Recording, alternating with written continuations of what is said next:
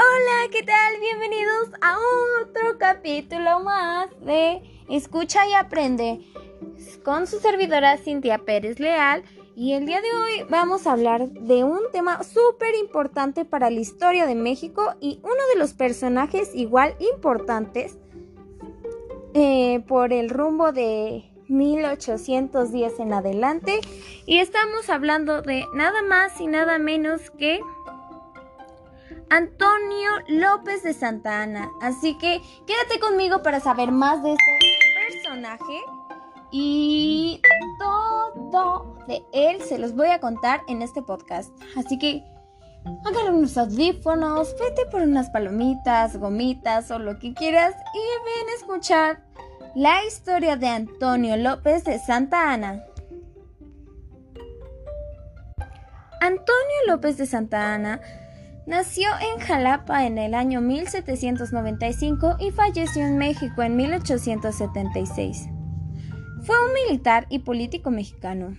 Desde la proclamación de 1821 de la independencia de México hasta el afianzamiento a partir de 1855 de los liberales. Antonio López de Santa Ana fue una figura omnipresente en la turbulenta vida política del país.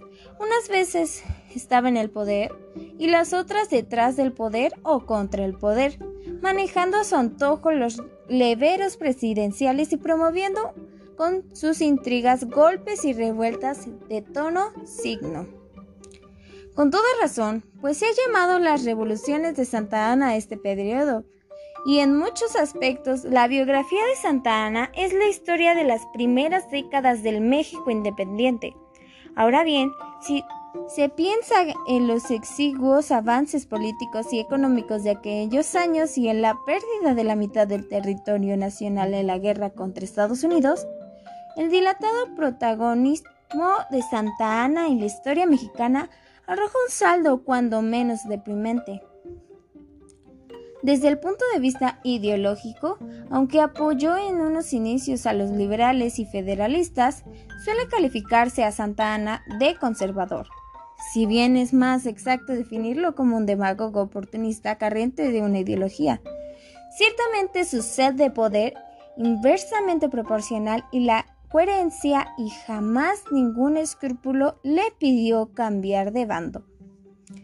En lo militar, suplió con el arrojo su limitada visión geopolítica y estratégica y supo relegar al olvido sus fracasos y extraer la máxima rentabilidad política de sus victorias. Él nació en Jalapa. Antonio López de Santa Ana se trasladó con su familia a Veracruz cuando su padre, notario de profesión, recibió un nuevo destino. Ingresó muy joven al ejército real de Nueva España contrariado con ello los designios paternos y el capitán del ejército español cuando estalló en 1810 la insurrección anticolonial liderada por Miguel Hidalgo. A lo largo de aquella década, Santa Ana combatió a los independistas desde el bando virreinal. La sublevación independista parecía definitivamente sofocada cuando el aventimiento de en España el trilenio liberal, que fue de 1820 a 1823, dio un giro de Santa Ana hacia el combatido de la insurrección desde las filas realistas. Acordó con el último desde el rebeldes en el llamado de Plan de Iguala, un programa político independista que ganó rápidamente adhesiones y le permitió formar un poderoso ejército. En septiembre de 1821, al frente de su ejército trigarante, Iturbide entregó triunfalmente en la capital mexicana.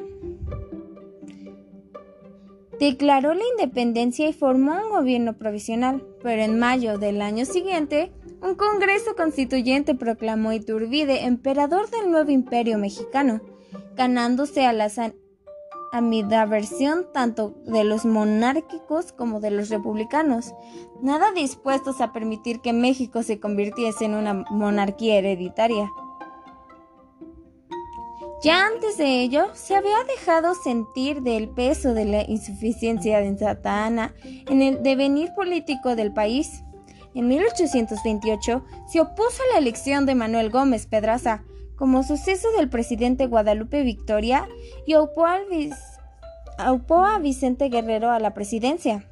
Ayudó luego al vicepresidente de Guerrero, Anastasio Bustamante, a hacerse con la presidencia y negoció luego su renuncia en favor del aspirante al que se le había opuesto cuatro años antes, Manuel Gómez Pedraza.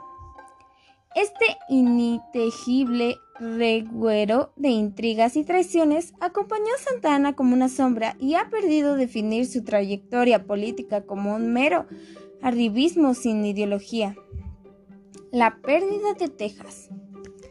Finalmente, en 1833, asumió personalmente por primera vez la presidencia de la República y dio inicio a lo que podría llamarse sin rigor su primer mandato.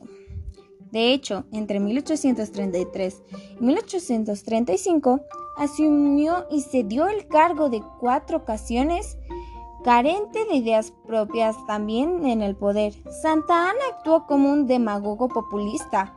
Empezó gobernador como federalistas anticlericales, permitiendo las reformas liberales de su vicepresidente Valentín Gómez Farías. Luego se alió con los conservadores, centralistas y católicos, con los que tenía mayor afinidad. Y en 1835 suprimió el régimen federal, aplastando por la fuerza a sus defensores. Pero este refuerzo del centralismo tendría funestas consecuencias. El estado de Texas, territorio del extremo noreste de México, con fuerte presencia de sus colonos anglosajones, se opuso a reducir su autonomía y a la mínima expresión y reclamó el retorno de demandas. Se desencadenó de la rebelión. Santa Ana atacó a Texas con su ejército, lo que implicaba enfrentarse también a los Estados Unidos, que se prestaban apoyo a los rebeldes. Obtuvo una célebre victoria en el Almo, marzo de 1836, pero apenas un mes después sufrió una humillante derrota en San Jacinto.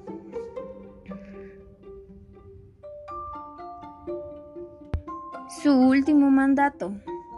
Santa Ana partió otra vez al exilio, dejando atrás un país más empobrecido y con la misma inestabilidad política. Los liberales ganaron posiciones, pero sus intentos de la reforma no llegaban a buen término. Las luchas políticas y los conflictos fronterizos se agudizaron, llamado por los conservadores para hacer frente a la caótica situación en 1853, regresó al país e inició un último mandato presidencial, que fue en realidad una dictadura personalista sin eufemismos. Santa Ana se otorgó el tratamiento de Su Alteza Serenísima y se erigió en presidente vitalicio por decreto dictó toda la clase de impuestos en un vano intento de sanear las arcas públicas, amparó las corruptelas y persiguió a los opositores.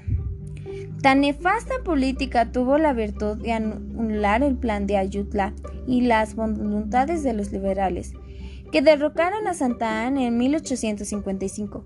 Exiliándola en Colombia, Santa Ana perdió definitivamente toda su influencia y poder político. Todavía volvió a México en dos ocasiones, la primera durante la ocupación francesa y el imperio de Maximiliano I de México, y que se le hizo mariscal. Y la última en 1874, cuando después de la muerte de Benito Juárez, el presidente Sebastián Lerdo de Tejada autorizó su regreso a la patria. Pasó los últimos años pobre, ciego y olvidado por todos. Vaya la historia de este gran personaje, ¿cierto? Espero que les haya gustado y que sepan un poco más de este honorable personaje y muy importante para la historia de México. Yo soy Cintia Pérez y espero que les haya gustado el Escucha y Aprende de hoy. Así que nos vemos en un siguiente capítulo. Adiós.